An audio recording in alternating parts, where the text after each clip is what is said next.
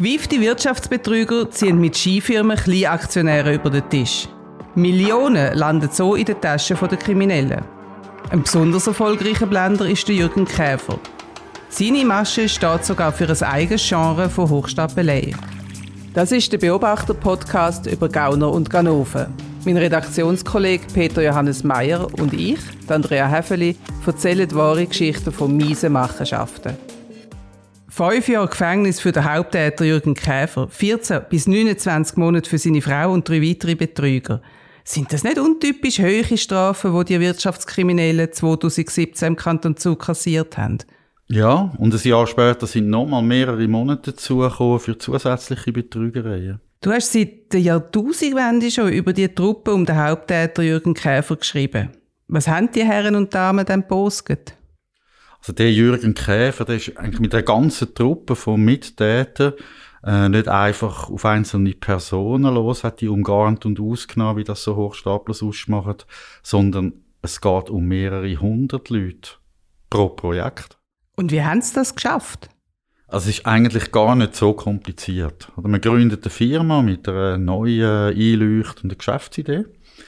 Und dann suchen wir Investoren, meistens in Form von Aktionären, äh, die sollen dann vom sich abzeichnenden angeblichen Erfolg von der Firma profitieren.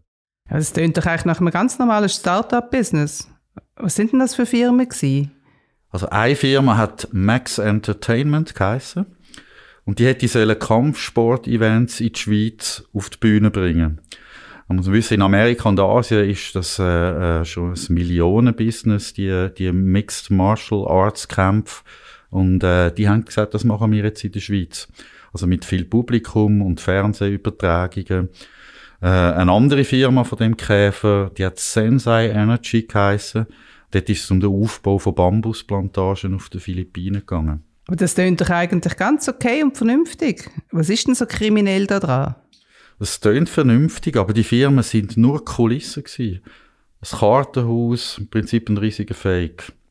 Allein mit Max Entertainment sind in zwei Jahren Aktien für 8 Millionen Franken an rund 300 Opfer verkauft worden. Und denen hat man vorgegaukelt, die Firma mache dann 2011 300 Millionen Umsatz und 43 Millionen Gewinn. Das ist natürlich alles Quatsch gewesen.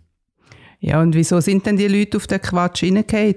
Weil man es eben gar nicht so einfach merkt. Oder anstatt die Firmen aufzubauen, haben die Betrüger einfach ein bisschen Geld in einen professionellen Internetauftritt investiert. Sie haben äh, Videoproduzenten beauftragt, so faszinierende Beiträge über das Firmenprojekt zu drehen. Ähm, und sogar im deutschen Sportfernsehen sind Beiträge ausgestrahlt worden über das Projekt. Und zudem haben die, ich nenne die Kulissenbauer, weil eben eigentlich nichts dahinter steht, zudem haben die auch so Promis an Bord geholt, die so Aushängeschilder für die Firma gewesen sind. Und dann die Investoren denken, ja, da muss ja, wenn sogar der dabei ist, dann wird das ja wohl etwas Seriöses sein. So ein Luzerner Kampfsportler hat dann dort mitgemacht. Der hat dazu mal in den USA gelebt und der hat den Auftrag bekommen, die Kampfsportart Ultimate Fighting in Europa bekannt zu machen. Und jetzt also auch die Promis und nicht mal ihre Manager haben gemerkt, dass das irgendwie lustig ist? Äh, zuerst nicht. Äh, die haben sich eher geschmeichelt gefühlt, dass sie auserwählt worden sind, bei so einem tollen Projekt mitmachen zu können. Und aber der Kampfsportler von Luzern, der hat dann irgendwann gemerkt, dass einiges nicht stimmt äh, an dieser Firma. Und er ist dann auch einer von der ersten gewesen, der Strafanzeige eingereicht hat. Jetzt haben die Betrüger ja müssen irgendwie mehrere hundert Anleger zum Aktienkauf bewegen. Wie, wie hat das funktioniert, genau? Es klingt blöd, aber meistens per Telefon. Die Käfertruppe hat ein richtiges Callcenter aufgebaut, wo man dann Leute per Telefon kontaktiert hat und die äh, von so Investitionen hat können überzeugen. Also so richtig oldschool.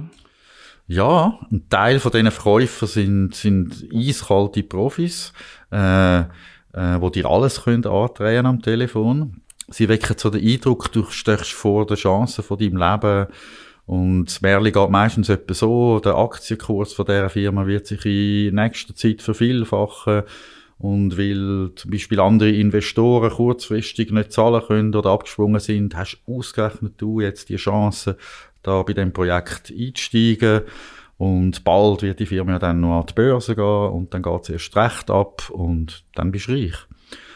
Ähm, viele von diesen Verkaufsprofis stammen aus Deutschland und haben schon einige Erfahrungen mitgebracht aus anderen Projekten. Der Jürgen Käfer äh, hat die Leute dann, wo zum Teil auch neu in der Schweiz rekrutiert worden sind, die Verkäufer, in so Manipulationstechniken und in dem Hochdruckmarketing auch geschult. Hochdruckmarketing, was muss man sich darunter vorstellen? Es geht im Prinzip um Verkauf in einer ganz kurzen Zeit, da per Telefon, oder? Konkret äh, geht es darum, wie baut man das Vertrauen zu einer Person am Telefon auf, die man ja gar nicht kennt. Und wie weckt man ihr Interesse, damit sie nicht gerade wieder aufhängt. Und es geht um so Gesprächstechniken, wie man so einer Person in kurzer Zeit äh, ein Produkt schmackhaft macht, dass sie dann sagt, ja mal, ich probiere das, ich kaufe das. Und die Verkäufer in diesen Callcenter, die stacheln sich eigentlich gegenseitig an. Also die reden zwischendurch auch miteinander und, und, und kommunizieren ihre Erfolge, die sie gerade haben, äh, im, im, im Geld rausholen in möglichst kurzer Zeit. Man nennt das darum auch Boiler Room, die Art von Callcenter. Ja, ja, genau, also man tut so sich gegenseitig ja, genau. anstacheln, jetzt ja. den holen wir und leck, da habe ich jetzt gerade wieder den Läuft ja vermutlich auch auf Provision so. zum Teil, oder? Ja. Ja. Ähm, aber was sind denn das für Leute gewesen, die es da ausgebildet haben? Wo, wo, wo haben sie die hergehabt? Also die aus der Schweiz, die dort mitgemacht haben, das sind Leute, die ja schon Erfahrungen aus dem Verkauf, aus dem Verkauf mitgebracht haben, Versicherungen zum Beispiel oder Handy, Abos. Aber es hat auch sonst Leute mit einer einfachen Ausbildung, äh, wo man dann coacht hat, bis sie die, die Prinzipien gelernt haben und das haben können. Was ist der Jürgen Käfer überhaupt selber so für ein Typ? Also er ist heute 62 und hat eine interessante Vorgeschichte. Also er stammt ursprünglich aus Kaiserslautern und ist in Deutschland schon in den 90er Jahren durch eine besondere Begabung aufgefallen. Lass mich raten, seine grosse und überzeugende Klappe. Ja, das gehört dazu und äh, äh, er hat die Klappe gebraucht, um als Motivationstrainer äh, für Manager zu arbeiten. Es gibt ja so einen besonderen Schlag von Manager, der ein bisschen anfällig ist auf so Heilslehre, vor allem wenn es um Führung und Teambildung geht. Ja, die Leute hat er mit so Umarmungsübungen, Mutproben, Feuerlaufen im Wald, ist dazu mal sehr angesagt gewesen. Die hat er eben weitergebildet. Aha, darum hat er quasi seine Verkäufer können so diesbezüglich psychologisch schulen, weil er da schon Erfahrungen hatte in diesem Bereich. Genau, und das war echt bekannt gewesen. Also das deutsche Fernsehen hat über ihn berichtet damals. Äh, und äh, später hat er dann einen Job bekommen als Mentaltrainer von der deutschen Skispringer-Nationalmannschaft und er hat dann die Skispringer zum Fliegen bringen. Er hat einfach ein Talent, Leute von irgendetwas zu überzeugen und ihn in sie zu motivieren, irgendwie weiterzumachen, einen Schritt weiterzugehen und so weiter. Lukrativ, hä? Ja, also er hat sehr viel Geld damit verdient, aber auch ausgegeben. Also er ist äh, Bentley-Fahrer und hat auch sonst so den Luxus geliebt. Äh, zu seinem 50. zum Beispiel hat er in Dubai gefeiert. Im Hyatt dort hat er 13 Doppel- und zwei Einzelzimmer gebucht. Alles in allem hat die Fete 62.000 Franken gekostet. Äh, zahlt von Firmengeldern. Also eigentlich von Geldern von den Opfern, die dort investiert ja, genau. haben. Äh, das haben dann die Auszüge aus den Firmenkonten in dem Strafverfahren gezeigt. Ja, das hat die Opfer sicher gefreut, was das erfahren haben. Aber die Opfer von dieser Käfertruppe, haben sie einfach zufällig im Telefonbuch ausgewählt oder wie, wie sind sie auf die Leute gekommen, dass sie ausgerechnet denen angerufen haben? Zu, zum Teil tatsächlich, aber es kursieren in dieser Szene eben auch so recht wertvolle Listen mit äh, besonders interessanten Personen drauf, wo sozusagen das Zeug zum Opfer haben. Also vermögende Leute zum Beispiel, die schon mal so in ähnliche Projekte investiert haben, und auch noch eine spezielle Klientel dazu mal Deutsche, die Schwarzgeld in der Schweiz bunkert haben. Ja, also dann sind äh, Besitzer von Schwarzgeld irgendwie besonders interessant für Betrüger? Natürlich. Ja, wieso denn? Ja, weil die haben Hemmungen, eine Klage einzureichen, wenn der Betrug auffliegt. Weil sie könnten sich ja selber strafbar machen, wenn sie mit ihrem unversteuerten Geld äh, in der Schweiz auffliegen, oder?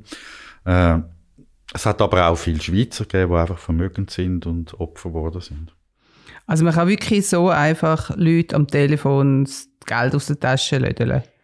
Also offenbar hat es nicht schlecht funktioniert. Ähm, willst, also willst du mal reinhören in so ein Gespräch? Wir haben Dutzende so Aufnahmen von Verkaufsgesprächen zugespielt bekommen. Ja, klar, gern. Es ist jetzt so, Sie hatten ja mir auch damals gesagt gehabt, dass Sie schlechte Erfahrungen hatten, ja, und dass Sie ein gebranntes Kind sind. Und ich bin ja damals auch nicht in diese äh, Thematik weiter reingegangen und habe zu Ihnen gesagt, wissen Sie was, wenn die ganzen Verträge gezeichnet sind, wenn wir also einen Börsentag, äh, einen Termin haben, werde ich Sie nochmal anrufen. Es ist jetzt so, Herr Sie haben jetzt eine Möglichkeit, an diesem elitären Kreis noch mit teilzunehmen, dass Sie einfach mal auch diese gute Erfahrungen haben.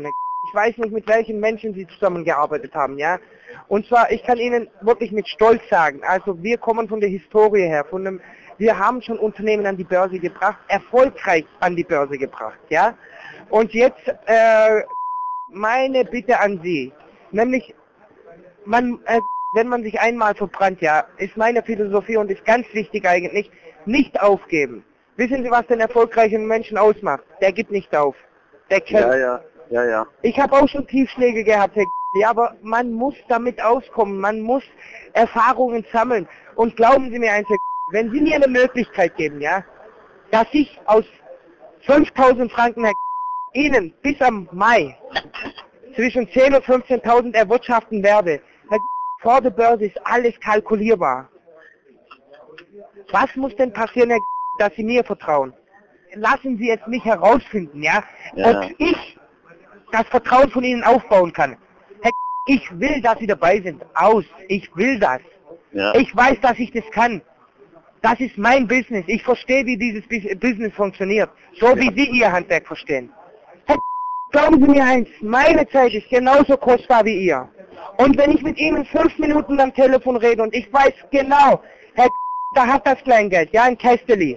Und wenn ich ganz genau weiß, der Herr hat schon mal schlechte Erfahrungen gehabt, dann beiß ich mich fest, Herr Glauben Sie Ja, mir, ja. dann beiß ich mich fest. Ich will, dass Sie dabei sind, Herr Gewissen Menschen muss man zum Erfolg treten und Sie sind vielleicht so ein Mensch. Ja, Sie werden mir dankbar sein, Herr Krass. Und so viele Leute haben wirklich nachher gezahlt. Also, was ist mit dem Geld da passiert? Also, was haben sie gemacht Ja, eben, damit? also, statt dann ein Unternehmen aufzubauen, was die Leute dann erwartet haben, ist das Geld äh, relativ direkt in die Taschen von diesen Betrügern geflossen. Und die haben sich äh, ein eher kostspieliges äh, Leben gegönnt. Also, wo dann der Staatsanwalt 2016 Anklage erhoben hat, äh, ist das meiste Geld verschwunden gewesen. Auch Wertgegenstände, wie zum Beispiel ein Ferrari oder äh, 37.000 frankigen Diamantenring von der Frau Käfer. Das ist alles weg gewesen. Und von, von wie viel Geld, von welchen Beträgen reden wir denn da? Also nachgewiesen hat man 7 bis 8 Millionen Franken in Form von Aktien, die verkauft worden sind. Aber eben die Dunkelziffer könnte natürlich noch höher sein, zum Beispiel wegen dem Schwarzgeld oder von Leuten, die, die ihre Forderungen gar nicht geltend gemacht haben. Also, irgendwann haben ja dann die Käferleute die Firma hops gehen lassen, die es ja gar nie gegeben hat. Das haben sie die Investoren müssen ver verklickern irgendwie. Sorry, ist jetzt in die Hose. Was ist dann passiert? Wie ist es weitergegangen? ist eigentlich Unglaubliches passiert. Also, die Betrüger haben dann diesen Opfern, die wertlose Aktien hatten, angeboten, die wertlosen Aktien gegen Aktien von einer neuen Firma zu tauschen. Und die neue Firma, die ist natürlich genauso wertlos gewesen. Aber man hat auch dort wieder eine Geschichte erzählt, dass die irgendwann sehr viel Wert wird haben. Und über das, uh, es hat man ihnen sogar noch angeboten, zusätzliche Aktien zu kaufen von dieser neuen Firma, also dass sie nochmal Geld einschiessen. Und bei einigen Opfern hat das funktioniert. Man hat ihnen gesagt, einmaliges Angebot wieder, äh, sehr günstige Konditionen, ihre Chance vom Leben. Das ist dann die zweite Chance gewesen, oder die dritte. Ähm, Aber, aber ich kann man wirklich so naiv sein. Ja, in der Verzweiflung äh, suchen so Leute natürlich dann oft einen Strohhalm, wie sie sich wieder können aus dem Schlamassel rausziehen. Die haben ja schon viel Geld verloren. Und gute Betrüger, die haben natürlich die Eigenschaft, dass sie in so einem Moment den Opfer genau so einen Strohhalm anbieten. Und das sind eben die komischen neuen Firmen dann gewesen. Aber es hat nicht nur äh, diese Art von Opfer gegeben, es hat auch andere Reaktionen gegeben. Also im Oktober 2010 ist in Pfäffiken, Schweiz, eine Rohrbombe explodiert. Hoppla. Und zwar direkt vor einem Gebäude, äh, wo die Käferleute ein Büro haben. Und Personen sind nicht verletzt worden, aber der Sachschaden ist immens gewesen. Und in einem Bekennerschreiben ist dann explizit der Jürgen Käfer äh, und andere Leute sind als Adressat von dem Anschlag genannt worden. Jetzt ist der Jürgen Käfer ja ein Deutscher. In Deutschland hat er noch halbwegs seriös geschafft, zumindest nicht jetzt ganz kriminell. Ähm, wieso ist er ausgerechnet in der Schweiz zum Wirtschaftsbetrüger geworden? Also wahrscheinlich ist er ja wegen seiner Überzeugungsfähigkeit als Coach, und er da in Deutschland schon hatte, irgendwann auf die Idee gekommen, so nach der Jahrtausendwende, äh, man könnte auch äh, Firmen gründen, die nur aus heißer Luft bestehen, also wo sozusagen schon bei der Gründung eine betrügerische Absicht besteht und äh, so Geld verdienen über die Investoren. Und dass er das in der Schweiz gemacht hat, dafür gibt es schon ein paar gute Gründe. Also einerseits ist das Wirtschaftsstrafrecht äh, ziemlich milder als in Deutschland. Und aus Sicht von einem Kriminellen ist das natürlich ein Vorteil, wenn dann die ganze Machenschaft einmal auffliegen sollten. Mm, macht Sinn. Und, und die Schweiz ist aber auch nach wie vor natürlich als Wirtschaftsstandort ein Ort, wo über Grenzen aus äh, eine, eine positive Ausstrahlung noch hat. Man verbindet die Schweiz immer noch mit einer gewissen Seriosität. Das mm. ist immer interessant für Leute, die etwas Unseriöses machen wollen. Die profitieren von dem. Und viele Opfer sind ja dann zum Teil aus Deutschland oder so. Und in der Schweizer Firma und so. Das ist, kann wahrscheinlich nicht ganz schlecht sein. Ähm, eben dann hat es die Deutschen, die selber Geld eben tatsächlich in der, in der Schweiz hatten, in Form von Schwarzgeld. Da hat es ja zu dieser Zeit noch sehr viel gegeben. Die haben das da bunkert. Und ein Teil der Opfer sind dann auch solche Leute gewesen. Hm. Jetzt hast du gesagt, dass äh, die Straf... Äh in der Schweiz für Betrug ähm, andere sind als, als in Deutschland. Das heißt, es ist schwieriger, da jemandem einen Betrug wirklich nachzuweisen mhm. und deswegen zu knurren. Aber hat es nicht mal einen, einen Vorstoß gegeben, dass man das könnte ein bisschen eindämmen und besser ja. in den Griff bekommen? Also einfach zum, zum erklären, ganz einfaches Beispiel, oder? So klassisch, wenn man wenn ich dir einen, einen Teppich verkaufe, wo angeblich ein handknüpfter, äh, wertvoller Teppich oder so ist, Nachher stellt sich heraus, das ist ein maschinenknüpfter Teppich. Aus Polyester. Wertlos und so. In Deutschland, äh, wenn man das kann anweisen kann, dann, dann komme ich als Verkäufer komme ich dran wegen Betrug. In der ja. Schweiz passiert mir nichts. Wieso? Weil, weil die Schweizer sagen, ja, hat der Kunde dann genau nachgefragt, hat er irgendwie äh, einen Beleg bekommen, dass das handknüpft ist. Und wenn ich also das nicht müssen merken selber vorher. Ja, und jetzt nur zum zeigen, ja. in der Schweiz, wenn ich dir ein Dokument gegeben hätte als Schweizer Verkäufer, wo drauf steht, garantiert, handgeknüpft, mhm. und dann ist es nicht, dann wird es wahrscheinlich lange, dann habe ich sozusagen noch eine Urkundenfälschung begangen und ja, habe dich geschickt über den Tisch gezogen. Aber, äh, aber ist es nicht nur so, dass wenn wenn ich jetzt, ähm, also ich als Betrüger mit der Urkunde, die sagt, das ist ein echt handgeknüpfter Teppich, und nachher heisst es ja, es ist keiner, aber du hast das bezeugt. Dann kann ich immer noch sagen, aber ich habe es gemeint. Ich bin der festen Überzeugung, dass ich angeknüpfte Teppich äh, verkaufe. Und dann ist ja das mit dieser arglistigen Täuschung, also die böswillige Absicht, schon wieder nicht mehr gegeben. Und so komme ich dann schon wieder raus. Ja, also das Problem ist grundsätzlich einfach, dass, dass das Opfer muss so täuscht werden, dass es nicht mit einfachen Mitteln herausfinden kann, dass da etwas nicht stimmt in der Schweiz, oder? Also darum redet man dann so von einem Lügengebäude, wo schwer durchschaubar ist mhm. und so. Und an dem scheitert es oft, dass man sagt, ja, also die sind doch jetzt naiv gewesen, die Opfer, und die sind sozusagen selber schuld mitverantwortlich, mhm. dass das passiert ist. Und tatsächlich hat es dann einen Vorstoß gegeben, um Daniel Josic ist es noch gewesen, 2012, äh, zum so eine Einführung von einer Art Betrug Leid. Dort wären dann Strafen nicht so hoch für mhm. Leitbetrüger, aber die Anforderung, dass verurteilt werden, eben auch nicht so hoch. Also okay. das komplexe Lügengebäude und so wäre dann mhm. nicht da, ist vom Parlament abgelehnt worden. Schade.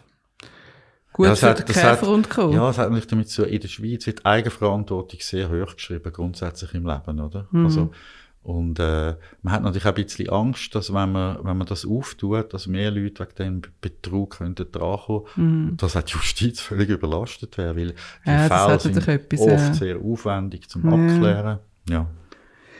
Ähm, jetzt da die Leute um den Käfer, sind die auch heute noch aktiv? Also nach diesen Geschichten da mit äh, Max Entertainment und so haben zwei von den Verurteilten mit, dann in Zürich dann eine eigene Firma gegründet. äh, und sind inzwischen auch für Machenschaften von dieser Firma verurteilt worden. Die Firma hat als labaila.ch also eine Handelsplattform aufbauen, so im Stil von Amazon. Aber auch das ist nur eine Kulisse mit aufwendigen Werbefilmen. Äh, und Labaila ist auch der Hauptsponsor von der Street Parade 2009. Also so, und die haben da überall Plakate in der Stadt im Weltformat und so. Also eben, das ist alles Teil von dieser Kulisse gewesen. Und als Aushängeschild von dem Projekt haben die Betrüger dann die damalige Vizemiss Schweiz Recadata. Ich weiß nicht, wer sie noch vor dem geistigen Auge sieht, können gewinnen. Also, ja. Und äh, Investoren haben zum Teil sogar ihre Lebensversicherung verkauft, um mehr Geld in das Vehikel reinpumpen zu können. Also ich habe, ich habe dort dazu mal noch mit Leuten geredet, die Geld investiert mm. haben dort und dort. Mm. Also, Gut, aber also ein Teil vom Geld beim Käfer ist offensichtlich auch ins Marketing für die, ist, ja, sehr sinnvoll aus seiner Sicht ins Marketing geflossen für, für die Skifirmen, oder? Zumindest das kann man nicht abstreiten, ja. dass sie dort äh, im, im gewisse Bereich Ausgaben Marketing gewisse Ausgaben gehabt haben. Genau. Ja. Jetzt ist ähm, mir aufgefallen, dass die Strafverfahren unglaublich lang gedauert haben bei dieser Käfersache. Ähm, offenbar haben die Zuckerbehörden schon im 2008 äh, gegen Max Entertainment ermittelt rechtskräftig verurteilt sind sie aber erst ähm, im 2017 geworden. Wie kommt das? Also, also einerseits ist Beweisführung in so Wirtschaftsstraffällen ja oft sehr komplex, oder? Also, wenn man das Beispiel von der Max Entertainment nehmen, dort sind 140 Bundesordner an Material okay. im Strafverfahren angesammelt worden, wo muss verarbeitet werden, gesichtet werden. Das braucht natürlich einfach mal Zeit. Andererseits muss man schon sagen, in dem Fall hat die zuständige Staatsanwältin äh, völlig versagt. Oder? Die hat nach vier Jahren Untersuchung ist sie zum Schluss gekommen, dass da ja eigentlich nichts ist, oder? Und eine Staatsanwaltschaft muss ja im Zweifelsfall, wenn es unklar mm, ist, ob, ob es strafbar ist, oder ein bisschen Anklage erheben, oder? Also mm, es ist, Sollte die hat dann das ja. Verfahren eingestellt nach vier Jahren. Und dann, darauf haben die Geschädigten müssen vor Gericht gehen, vor das Zuger Obergericht, um sich gegen die Einstellung zu wehren. Und dort haben sie auch Recht bekommen. Mm. Dann ist ein neuer Staatsanwalt, der Andreas Siedler, ist dann äh, eingesetzt worden und der hat die Fälle dann recht hartnäckig verfolgt und hat bei zwei Firmen, die mit der Käfertruppe zu tun haben, hat er auch Verurteilungen erreicht. Und das ist noch wichtig, das ist, hat auch ein bisschen Signalwirkung gehabt, dass in dem Bereich Wirtschaftsbetrug, dass es doch nicht immer so ist, dass in der Schweiz einfach alle Alles durchgeht, ja. ja. Das Gefühl hat schon so eine Signalwirkung ja. auch für andere Fälle, die jetzt in jüngster Vergangenheit gekommen sind, dass mal auch höhere Strafen Okay, ja, das ist echt, dann hat das Ganze gleich nicht etwas Gutes gehabt. Ähm, was mir auch aufgefallen ist, du hast jetzt immer von der deutschen Herkunft geredet, von diesen Wirtschaftsbetrügern. Mhm, also, Wieso ist das wichtig? Ja, also ich, nicht, nicht, dass ich äh, besonders etwas gegen Deutsche habe. Ich bin halb Deutscher.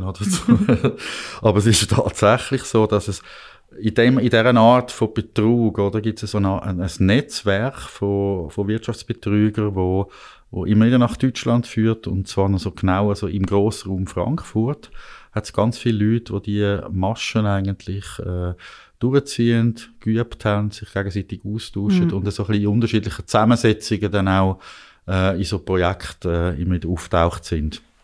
Eben das Prinzip mit diesen Kulissenfirmen.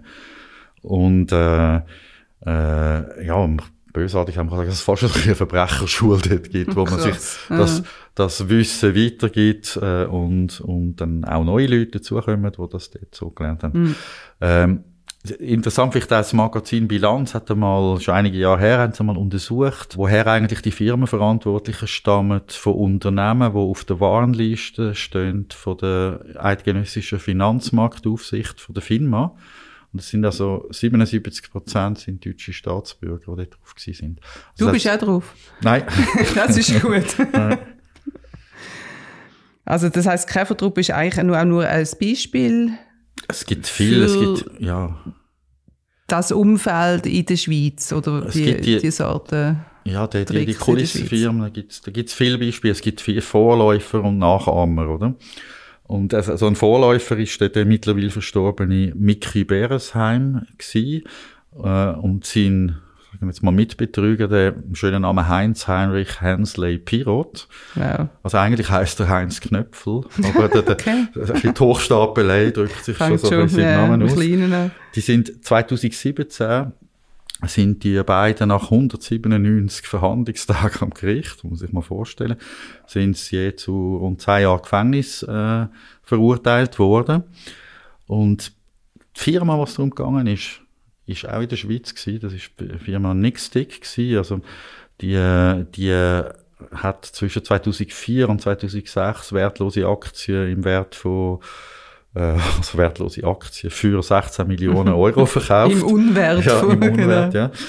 Und äh, die Firma hat angeblich eine von der ersten elektrischen Zigarettensälen auf den Markt bringen. Also die elektronischen Zigaretten, die man heute ja überall kennt, die sich gut etabliert haben, hat es dort noch nicht gegeben. Aber man hat irgendwie gewusst, da kommt jetzt dann so etwas auf den Markt. Und das ist natürlich super clever. Oder? Es gibt immer wieder die Beispiele, wo so Firmen ja. springen auf etwas auf, wo jetzt dann Latent rum ist. ja. äh, äh, es gibt, es gibt so Beispiele für Space Tourism, so benannte Ru be, be, äh, Raumflüge für Ja, genau, Touristen, ja. wo auch ein Fake ist, oder? Aber wo es ja tatsächlich gibt. Man geht so immer dann, was interessant ist. Und Das wäre übrigens auch mal noch da spannend. können wir vielleicht mal separat einen Podcast drüber cool. machen. Ja, machen wir. Äh, aber die Mischung, die, die macht, hat es auch dort ausgemacht und dort ist ja wirklich sehr viel Geld zusammengekommen. Die, sie haben aber nichts gehabt, es war alles Kulisse gewesen, darum ist die E-Zigarette von dieser Firma Nixtick dann eigentlich nicht auf den Markt gekommen. Es war alles ein Schwindel gewesen. Und äh, interessant, auch bei dem Projekt sind Aktienverkäufer dabei gewesen, die dann in dieser Käfer, Käfertruppe Mhm. bei Max Entertainment oder so auch wieder mitgemacht haben. Also es ist wirklich so ein Pool von guten Schnurris, die Ja, gerne so illegal bisschen handeln. gesagt, ja. Ja. Weiss man, was die Käfer heute so treiben? Ja, das ist natürlich ein heikles Thema. Also der Haupttäter, der ist, im Moment, ist wieder draußen aus dem Gefängnis. Mhm. Oder der ist nicht schon lange in Untersuchungshaft gewesen. Ja, klar. Ähm, einzelne Leute sind, sind bei neu gegründeten Firmen wieder auftaucht. Andere Verurteilte haben äh, äh, mittlerweile immer wieder die Löschung von ihren Namen verlangt, die Artikel vom Beobachter Mhm. äh, oder auch andere Medien, weil das natürlich im Internet erscheint. Und wenn jemand will weitermachen will, ist er natürlich auf eine weisse Weste angewiesen. Das ist und das super ist sehr optimal, weil wenn er als erstes mal kommt, Und da wird es sehr eingesetzt. aufwendig, her, sehr Ja. hartnäckig wird, Mhm. wird versucht, dass man dann die Namen äh, löscht oder Mhm. die Artikel anonymisiert. Äh, ich meine, allein, dass jemand in einer Firma wieder auftaucht, das ist ja noch nichts Verbotenes, oder? Vielleicht wird er jetzt auf ganz seriöse ja, Art vielleicht ist Geschäftsmann werden. Aber ähm, sicher sinnvoll und wir werden das auch machen, äh, die Leute weiter beobachten.